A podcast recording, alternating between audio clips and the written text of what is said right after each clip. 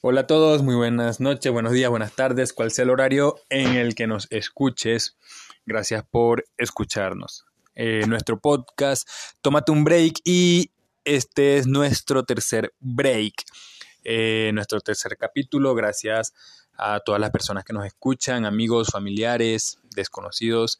Eh, gracias a las personas que nos escuchan desde Spotify, Google Podcast, Anchor y Catsbox. Es la nueva plataforma en la que ya también se está escuchando nuestro podcast.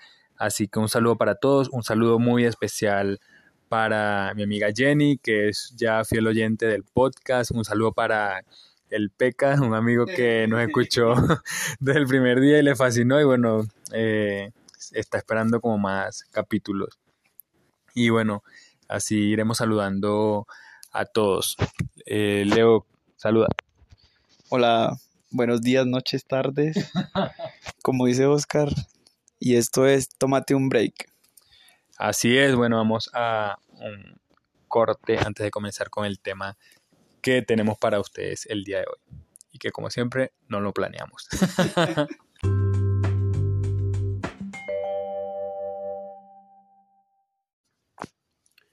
y bueno, volviendo de la pausa eh, y de la intro, vamos, no sé Leo, ¿qué nos tienes para el día de hoy? ¿De qué vamos a estar hablando? Bueno, el día de hoy vamos a estar hablando sobre la confianza, sobre varios puntos que preparamos para ustedes y uno de ellos es el círculo de la confianza. Eso es un pre para que la, la persona que nos lo enseñó esté por ahí a la expectativa. bueno, entonces comencemos. Oscar, ¿qué piensas acerca de la confianza con tus amigos, con otras personas? Eh, ¿Confiarías algo a alguien? Creo que este tema tiene mucha tela que cortar. y bueno, primero eh, yo diría el concepto de confianza que para mí, no sé, eh, no mentira, para mí no lo acabo de ver en internet hace rato y lo voy a parafrasear. Eh, decía Google que la confianza es como la certeza que tenemos en una persona de que va a actuar o a hacer algo de una determinada manera. Eh, en nosotros mismos el coraje que tenemos para emprender algo o una función. Ese es el concepto así parafraseado que aparece en Google, eh, un poquito más abajo de Wikipedia. y bueno. Si quiere dice glu. glu glu. glu. eh, y bueno, que si he confiado en alguien, sí.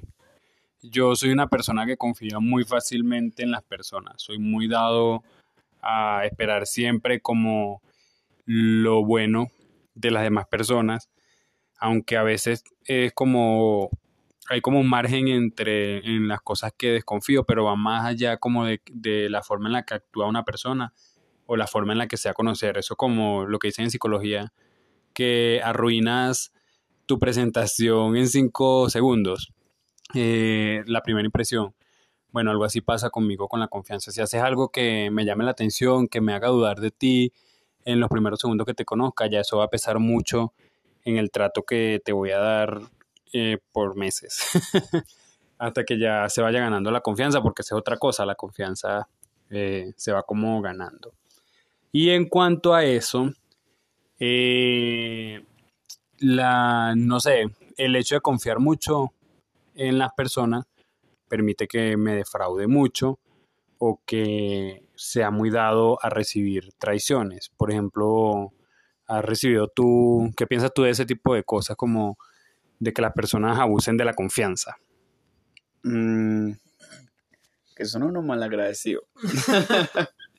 no mentiras. Em, a mí el tema de la confianza me parece pues muy interesante porque va muy ligado de algo que para mí personalmente sería un valor o un pilar que yo no negociaría con nadie, es el tema de la fidelidad, el tema de la lealtad.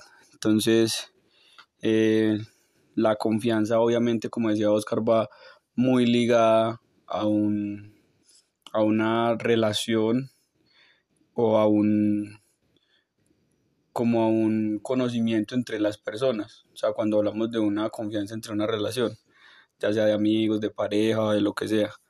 Em, a mí personalmente, o sea, yo no confío en nadie, yo no confío en nadie hasta que, pues hasta un tiempo después. Eh, porque, pues la verdad yo soy muy distraído y así que a los primeros cinco segundos voy a examinar a alguien, en realidad ni siquiera me acuerdo, pero, pero cuando yo confío en alguien y pongo como esa lealtad, esa fidelidad en esa relación, ya sea de amistad o de, o de noviazgo, de matrimonio, ya pues como que entrego todo lo que, todo de mí a esa relación y pongo toda mi confianza entera en esa otra persona y mi confianza pues consigo mismo. Yo confío muchísimo en. Yo creo que mi mamá, mi mamá se pasó de, de lanza.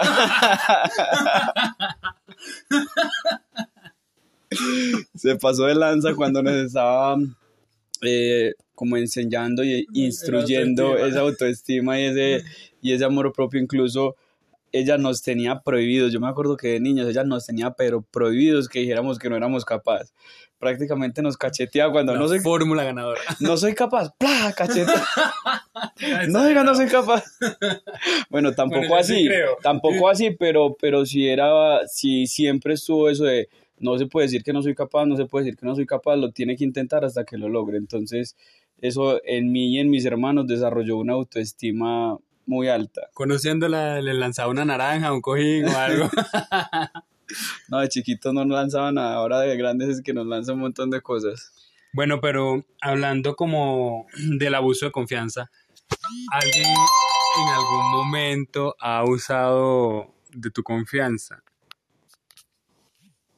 Em, yo creo que sí. Pues yo creo que a todo el mundo le ha pasado, aunque como no confío mucho en la gente, o sea, yo tengo un círculo de, de personas allegados, algo que alguien que yo sé que apreciamos mucho llama el círculo de la confianza. Entonces, el que no está en ese círculo, pues no me importa si me defraude porque nunca esperé nada de esa persona. Incluso cuando, cuando que... Me acuerdo que me salí de ese círculo una vez contigo. Por una tontería.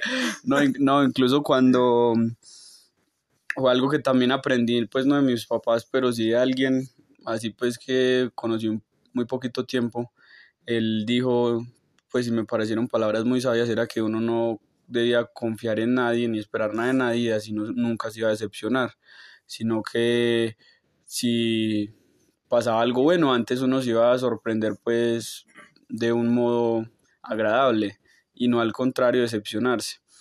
Entonces yo la verdad pues sí me han decepcionado, pero al fin ni me importa porque pues ni, los, ni lo veo así, pero me imagino que en ciertos casos sí me han traicionado o han hecho cosas como que faltándome al respeto o faltando a esa lealtad que yo también les estaba brindando o a esa confianza, como estrellarme la moto y no decirme que me la estrellaron.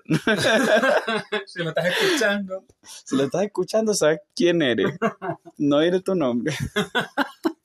Eh, no sé, ahora que dices eso de que es mejor no confiar en las personas que confiar y decepcionarse. Pues confiar ciegamente. O sea, porque hay gente que, que ven a cualquiera y ya, ay, sí, y le presto el carro y ¡plá! se lo estrellan.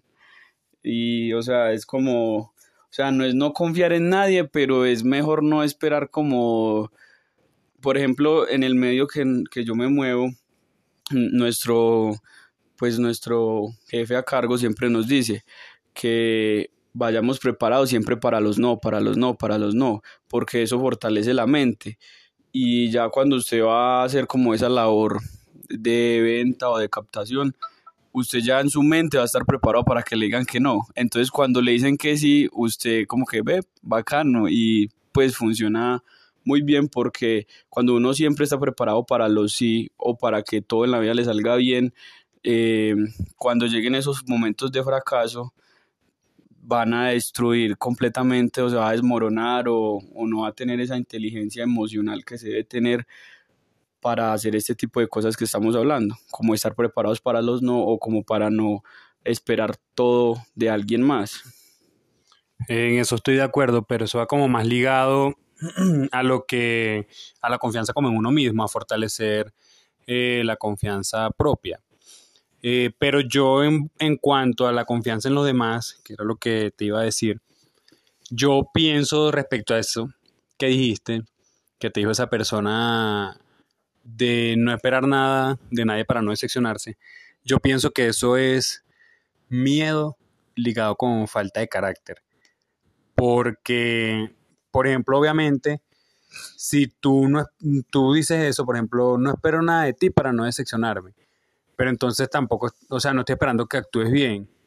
O sea, o sea, se sabe que esta humanidad está perdida, pero, o sea, un poquito de fe en la humanidad todavía tengo. Sé que hay, hay personas buenas y con valores, y si uno no se da la oportunidad de, de confiar en alguien, uno nunca va a saber qué personas valen la pena. Eh, eh, y también va ligado como a los valores que tenga cada persona. Obviamente uno no va a confiar en alguien de buenas a primeras, a eso me refería con lo de los cinco segundos que tenía para analizar a una persona y yo los analizo en dos. Eh, viendo los valores que tenga esa persona. Antes usaba una pregunta muy frecuente, les preguntaba a las personas, ¿qué opinas tú acerca de la frase que hay que dice que el fin justifica los medios? Y muchas personas me decían, eh, Nicolás Maquiavelo, exacto. Y algunas personas me decían, no, eso es correcto. Uno tiene que hacer lo que sea por, por lo que uno quiera. Y otros me decían, o sea, como que no les llamaba la atención, no les gustaba, veían algo eh, tambaleándose en esa oración.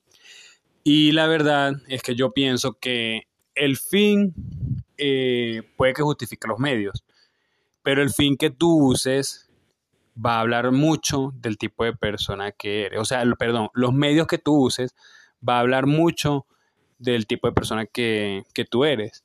Porque puede que una persona llegue a lograr algo de una mejor manera, esforzándose, haciendo esto, lo otro, sin pasar por encima de nadie, y tú simplemente no tuviste la capacidad de hacerlo de, de forma honesta, eh, de, de la mejor manera y simplemente tomaste el camino fácil. Cuando decidimos tomar el camino fácil, es cuando decimos para escudarnos que el fin justifica los medios.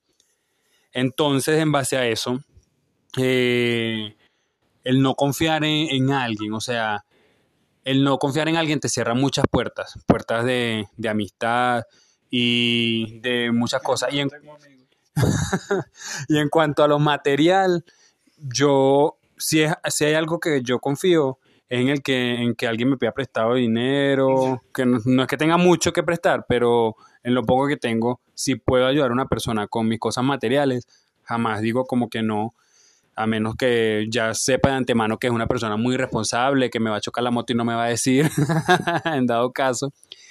Pero de lo contrario, si necesitan mi moto o algo así, yo obviamente se la, se la presto.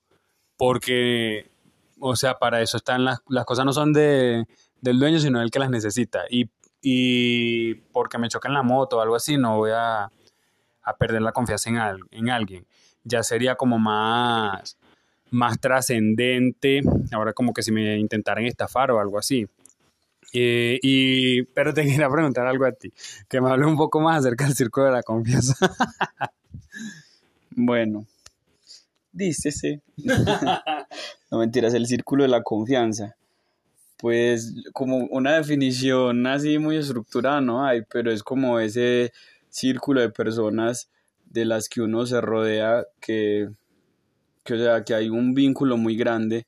Por ejemplo, en este caso sería mi familia eh, consanguínea y, y algunas otras personas que no compartimos sangre, pero están dentro de, de ese círculo de la confianza que se vuelven pues prácticamente familia y que pues se supone que nos protegemos entre todos, entre todos nos apoyamos, eh, entre todos nos vamos a alentar y se supone que entre todos confiamos el uno en el otro. Entonces yo creo que dentro de ese círculo uno de los requisitos importantes es que todos estén dispuestos a dar lo máximo, incluso la vida, por alguno de los otros miembros de ese mismo círculo. Cualquiera que no esté dispuesto a hacer eso, entonces no entraría en ese círculo. O sea, esa es como mi definición, algo radical, pero es mejor tener eso así. Por ejemplo, yo creo que dentro de mi círculo de la confianza, eh, yo creo que esas serían las únicas personas que podrían como hacerme verdaderamente daño porque me conocen, porque las, las amo, las quiero, las estimo demasiado y cualquier otra persona que esté fuera de ese círculo, o sea, no, en cierto modo no, no me importa ni me afecta mucho lo que piensen de mí o lo que digan o lo que hagan, pero es dentro de ese círculo sí, sí me duele. Eh, es una secta en realidad. la secta de la confianza. Eh, bueno, eso me hace recordar un... Cuando, por ejemplo, confías en que algo va a salir de una manera y haces la cosa bien, confiando en que van a salir de una manera, y resulta que sale todo lo contrario. ¿Y por qué digo esto? Eh, tengo una amiga que su ex la visitó en el trabajo. Y cuando le fue a decir a la... Y bueno, ella me dice que, hoy mi ex vino y esto. Y sentí esto, o sea, no le gustó mucho que, que la ex fuera a su sitio de trabajo, obviamente. Y me dijo, no, no me gusta que venga a mi sitio de trabajo y esto y lo otro. ¿Y qué puedo hacer? Entonces yo le dije, le di un consejo, le dije, yo en tu lugar, yo le diría a tu, a tu novia en este momento. O sea, cuando llegues a tu casa, porque, no sé, puede que esté, te haya visto, te traerá flores, por ahí te vio desde lejos hablando con tu ex, se devolvió, como pasa en las películas muchas veces. Y ella me dijo, ¿será que le digo yo? Sí, dile, de todas maneras, eh, o sea, le vas a decir la verdad y ella dijo, bueno, sí, ¿verdad? ¿Qué es lo peor que puede pasar? Cuando dice que es lo peor que puede pasar, siempre pasa lo peor. Esa es la, la teoría de... Ay, ¿cómo que se llama esa teoría? Bueno, ahorita no tengo el nombre, pero... la ley de, la ley de Morphy es eso. Que cuando crees que algo va... Cuando crees que algo está mal, puede estar mucho peor. Y bueno, ella va y me cuenta, oye, ¿sabes qué le dije a mi novia?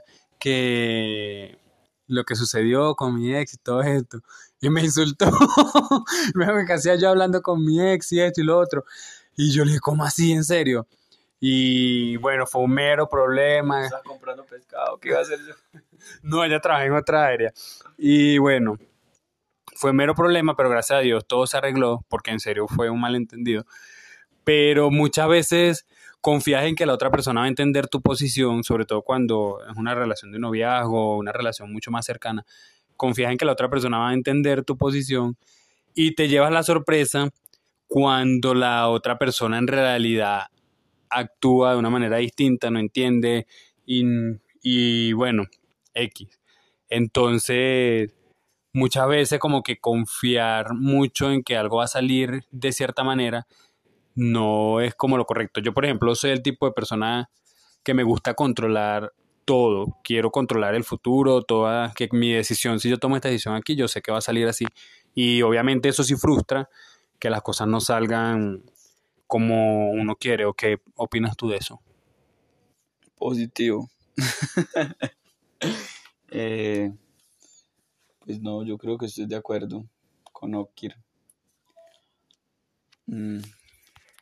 Em, vamos al siguiente tema. Pero antes vamos a hacer una pausa.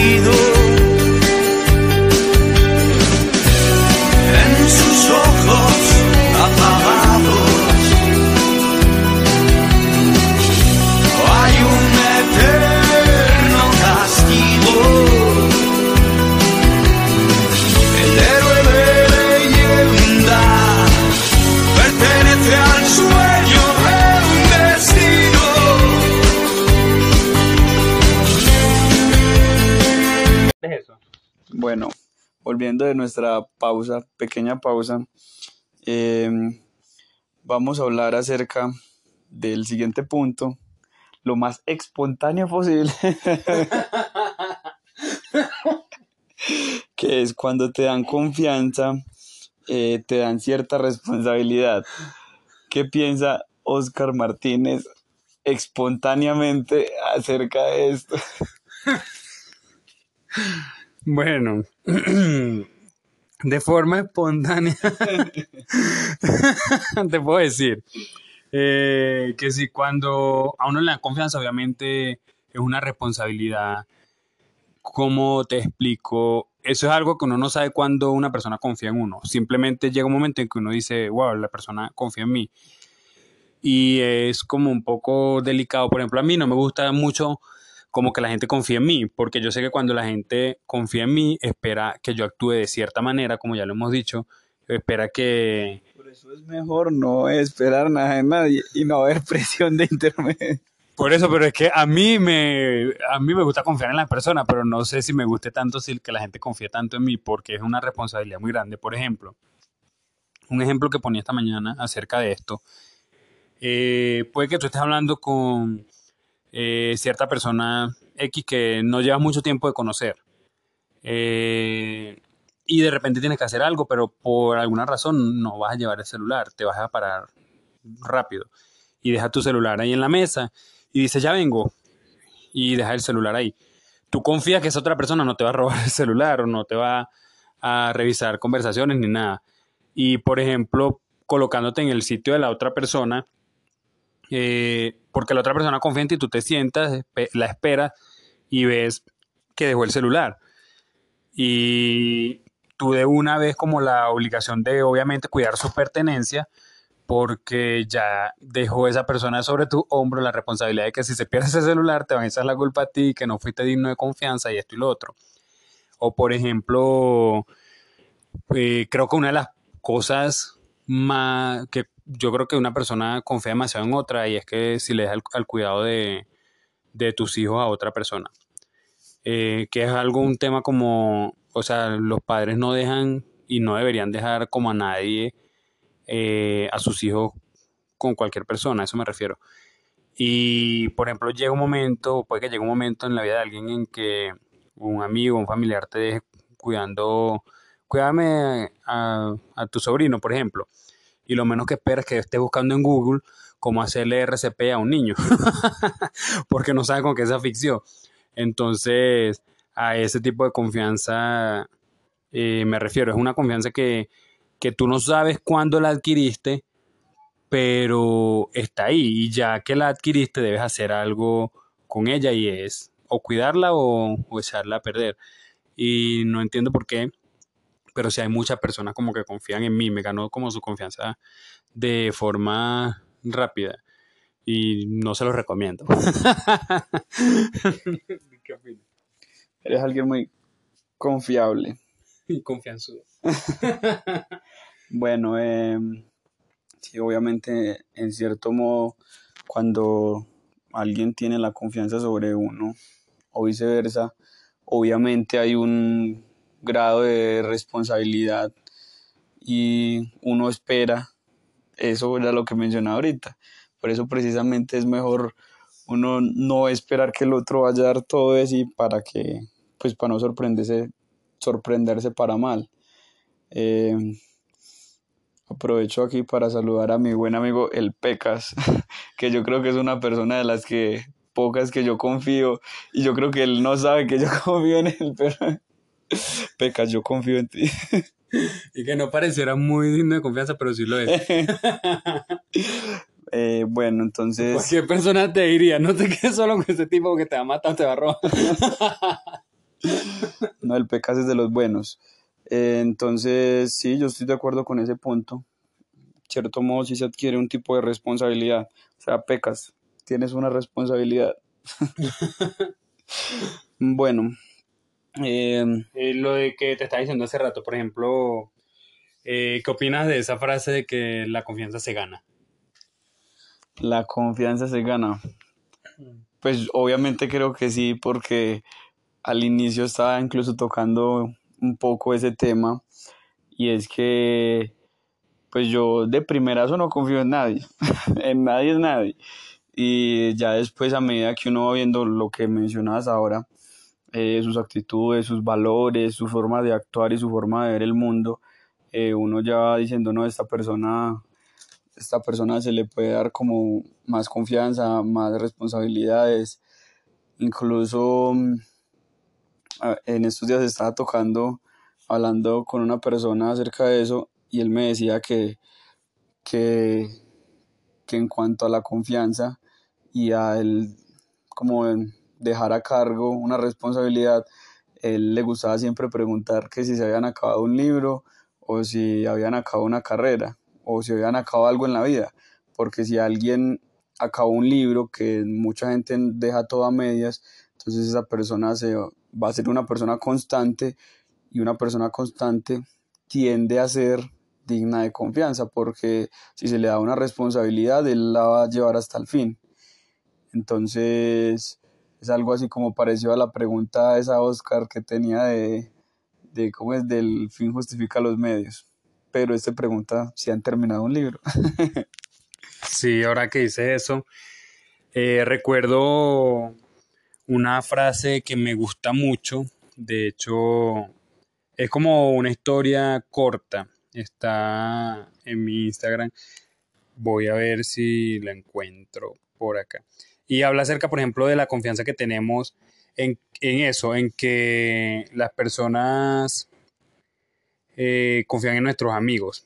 Déjame ver si la encuentro por acá rápidamente y se las busco. Y bueno, dice, un amigo es aquel que llega cuando todo el mundo se ha ido. Y el relato dice lo siguiente. Mi amigo no ha regresado del campo de batalla, señor. Solicito permiso para ir a buscarlo, dijo un soldado a su teniente. Permiso denegado, replicó el oficial. No quiero que arriesgue usted su vida por un hombre que probablemente ha muerto. El soldado, haciendo caso omiso de la prohibición, salió, y una hora más tarde regresó mortalmente herido, transportando el cadáver de su amigo. El oficial estaba furioso. Ya le dije yo que había muerto. Dígame, ¿merecía la pena ir allá para traer un cadáver? Y el soldado moribundo respondió, Claro que sí, señor. Cuando lo encontré todavía estaba vivo y pudo decirme, estaba seguro que vendrías. Entonces, con esto, eh, creo que nos queda como más claro lo que es la confianza, o sea, la certeza de que alguien va a actuar de cierta manera. Esta frase me gustó mucho porque o sea, confiar en una persona a tal punto que sabes que en ese tipo de situación lo vas a esperar y, y me dejas sin palabras. O sea, ¿qué opinas de eso tú? me dieron ganas de llorar. no, tampoco porque ya le he leído mucho que ya la, que ya la controlo. ya he llorado mucho que no, ya no me salen lágrimas. Ya no me queda más lágrima para ese post. No, pues es, es algo pues real incluso yo lo estaba mencionando, mencionando ahorita cuando estábamos hablando del círculo de la confianza, y es que alguien que esté en el círculo de la confianza debe, estar dispuesto a, hasta dar su vida por el otro, y, en la historia lo narran gráficamente. Eh, bueno.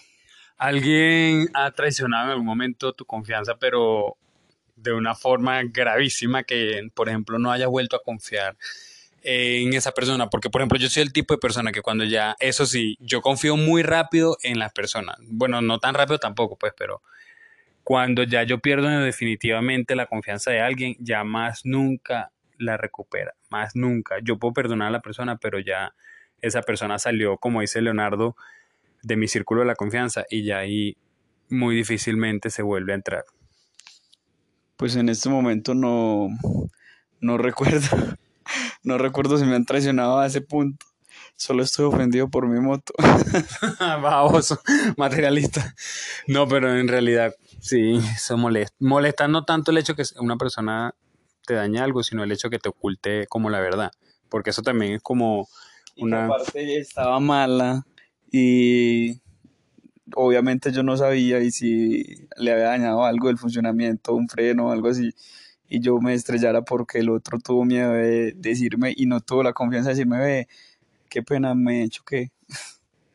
Entonces, eso no es solo el hecho de, estrellarla, sino también de, de como la deslealtad de no decirle y encima saber que eso es algo, en, pues un, una cosa en la que uno se moviliza y a veces se moviliza rápido o uno no sabe cualquier medio golpe o cosa que se le haya soltado podría ocasionar un accidente. Entonces, no es tanto el hecho del golpe, sino de todo lo que pudo haber pasado por omitir esa verdad. O sea. Eh, bueno, ya tú ya la cosa más allá. Ya sí, ya, ya, ya, esa persona te era lejísimo de aquí. Eh, bueno, yo en vista de que confío fácilmente en las personas, eh, muchas personas como que abusan de, de, la confianza, o sea, como dice el Chapulín Colorado, se aprovechan de mi nobleza. Pero sucede algo, si yo quiero a la persona, si la persona es un, eh, o las personas son importantes en mi vida, yo jamás voy a ver como un abuso de confianza, sino que me agrada servirles a quien sea que me agrade.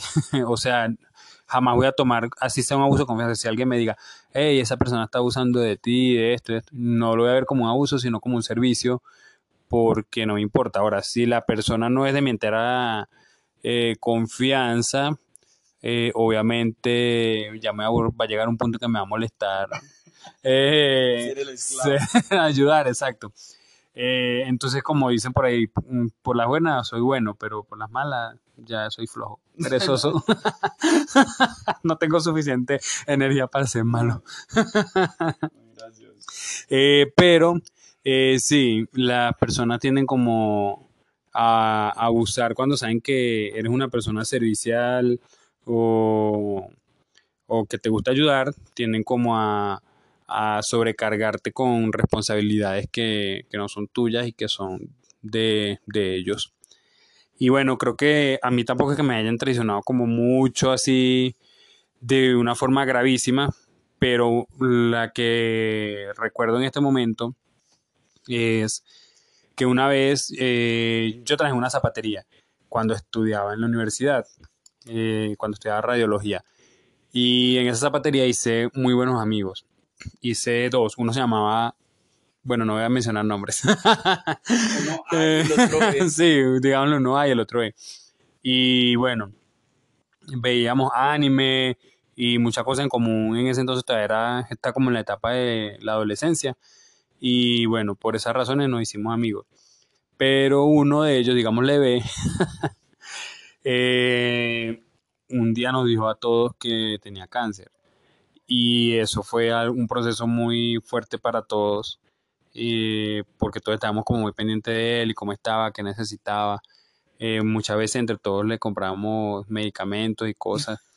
Y bueno, algunos familiares incluso súper preocupados y nosotros intentando convencerlo a llevarlo al médico y, y esas cosas.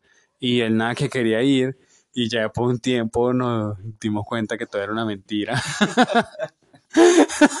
Ahorita lo recuerdo y me da risa, pero en ese entonces yo, quedé como que, ¿qué? Toda la plata que gasté de mis ahorros en tus medicamentos. No, no tanto que gastamos plata, porque en realidad tampoco gastamos tanta. Pero toda la preocupación, porque uno cuando se entera como que alguien, una persona, un amigo tiene cáncer y va a morir, porque básicamente nos lo puso como que ya era terminal, tú te preocupas. Pero y cuando te enteras que que todo es una mentira, tú como que prefieres que todo haya sido una verdad y que muera, porque ahora te das cuenta que estás liando con un sociópata de mierda. Perdón, se me salió esa palabrita. Eh, pero es más delicado. Y bueno, ya cuando eso sucedió, ya obviamente todos le dejamos de hablar.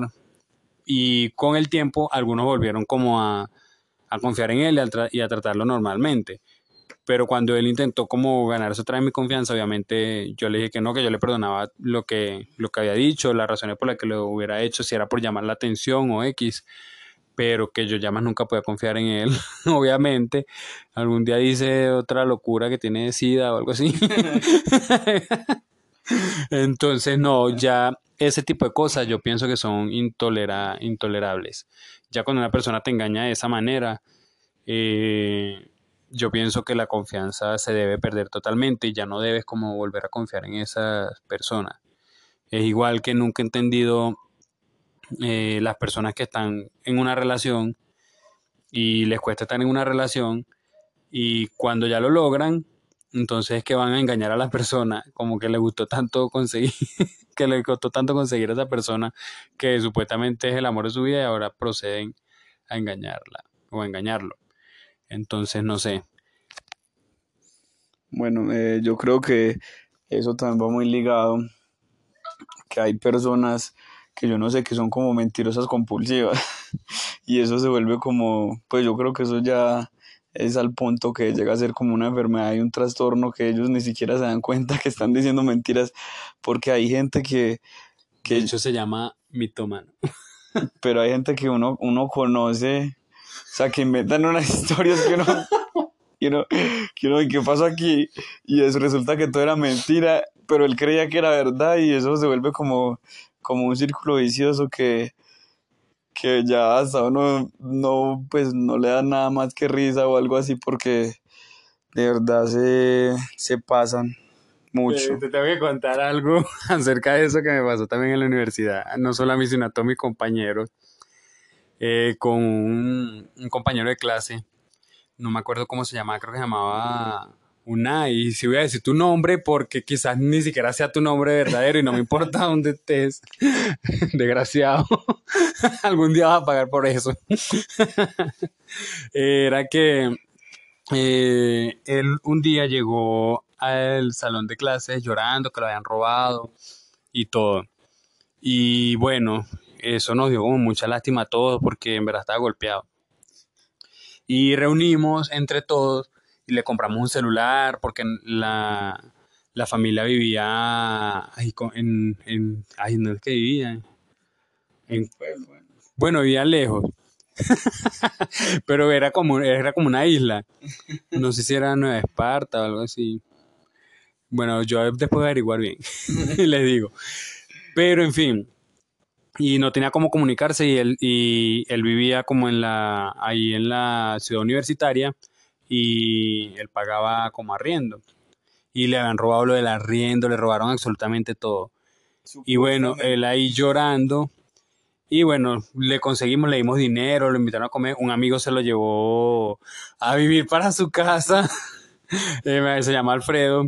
Y se lo llevó a vivir para su casa porque le dio lástima y para que ya no pagara más arriendo. Y bueno, y bueno, todos pendientes de UNAI. Ya lo invitaron a fiesta y todo, empezamos como a socializar con él. Y bueno, un día yo estoy así en el, en el aula y una compañera, muchachos, le tenemos que contar algo a todos. Y nos reunió a todos cuando dice, Unai, párate acá. Y lo para enfrente de la clase. Y le dice, Unai, y empieza a contar toda la vida de él. Y el papá tenía un buen puesto en la Pexicola y ganaba mucho dinero. Y, ah, bueno, y nos había contado que, que la mamá había muerto, pero eso ya, te voy a decir lo que pasó con la mamá. Bueno, no contaron, con todo el dinero que nosotros reunimos y que le compramos el celular y que le dimos efectivo para que tuviera, hizo una fiesta en la facultad de odontología y no nos invitó a ninguno de radiología, obviamente, para que no descubriéramos nada de eso. Y cuando ya lo estábamos confrontando, que era mentira que le habían robado el teléfono y, otra, y otro montón de mentiras que nos había dicho, porque nos, nos mintió como por cuatro semestres. no usó, ese sí no usó. Y cayó convulsionando. De todo el miedo que le dio, empezó a convulsionar y pegó la cabeza durísimo del piso. Y, entonces lo empezamos a cargar todo. Entonces ahí sí, la que lo estaba confrontando delante del salón, ahí sí le dio miedo y empezó a gritar y a llorar. Pensaba, no sé. Y que, ay, ayuden a Unai, ayúdenlo.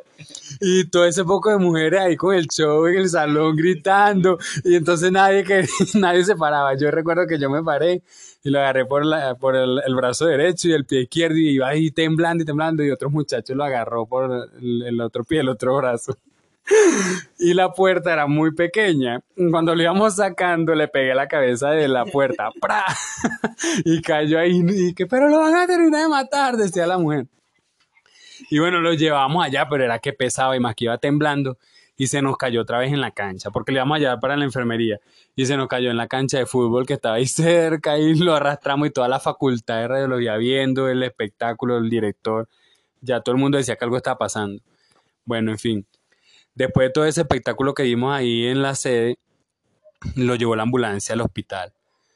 Y bueno, para la sorpresa de todos, eh, ahí estaba la mamá. Y cuando le dijimos, ¿qué? ¿Cómo así? Si él nos dijo que estaba muerta.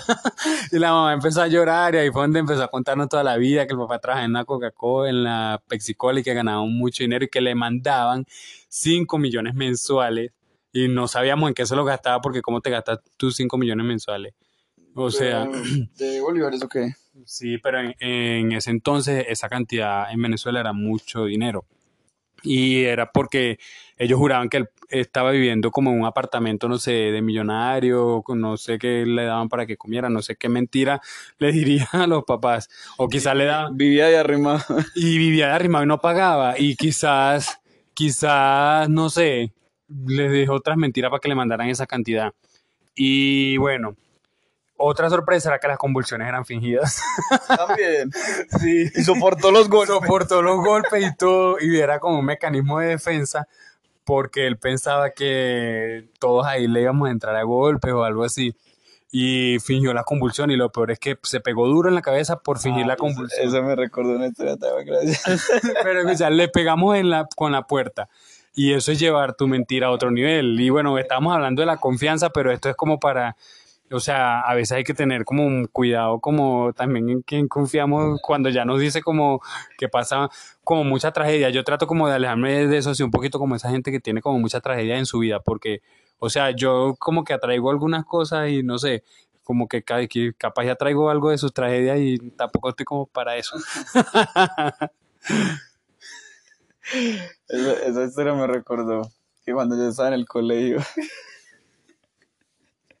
cuando yo estaba en el colegio, había un compañero que tenía epilepsia y entonces al man le dan convulsiones. No te rías, al man le dan convulsiones. Y entonces, bueno, ya todo el mundo en el salón sabía que le dan convulsiones. No te rías, que me da risa. Y entonces había otro mancito que era todo, como todo elevado de manera, como todo vivo.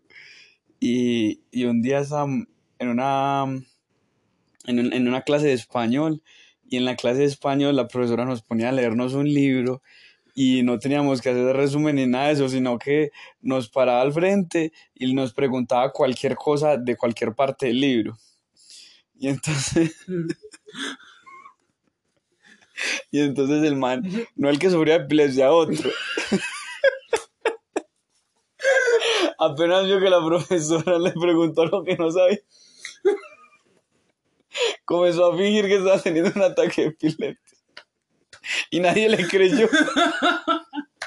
Y la profesora le puso cero por el por no estudiar el libro y cero por mentiroso.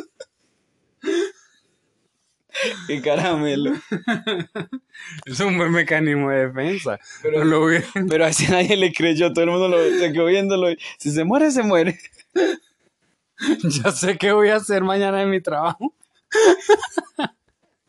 El jefe, ¿por qué no está esto?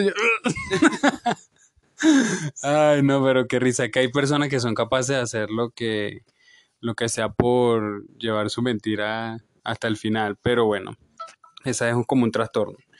Y bueno, gracias a todos, ya creo que con esto terminamos. Este fue nuestro programa del día de hoy. Confianza, aunque terminamos más que todo hablando de mentiras y epilepsia.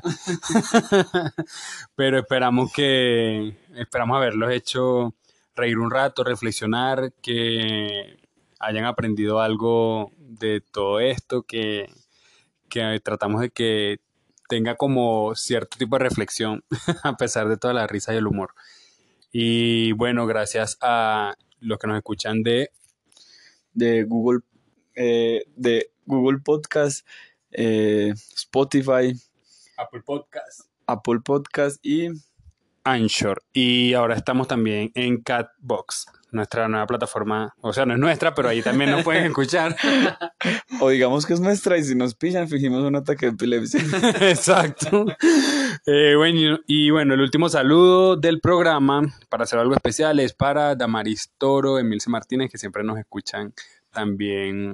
eh, son otras fieles oyentes, siempre están esperando que salga como un nuevo programa para escucharlo.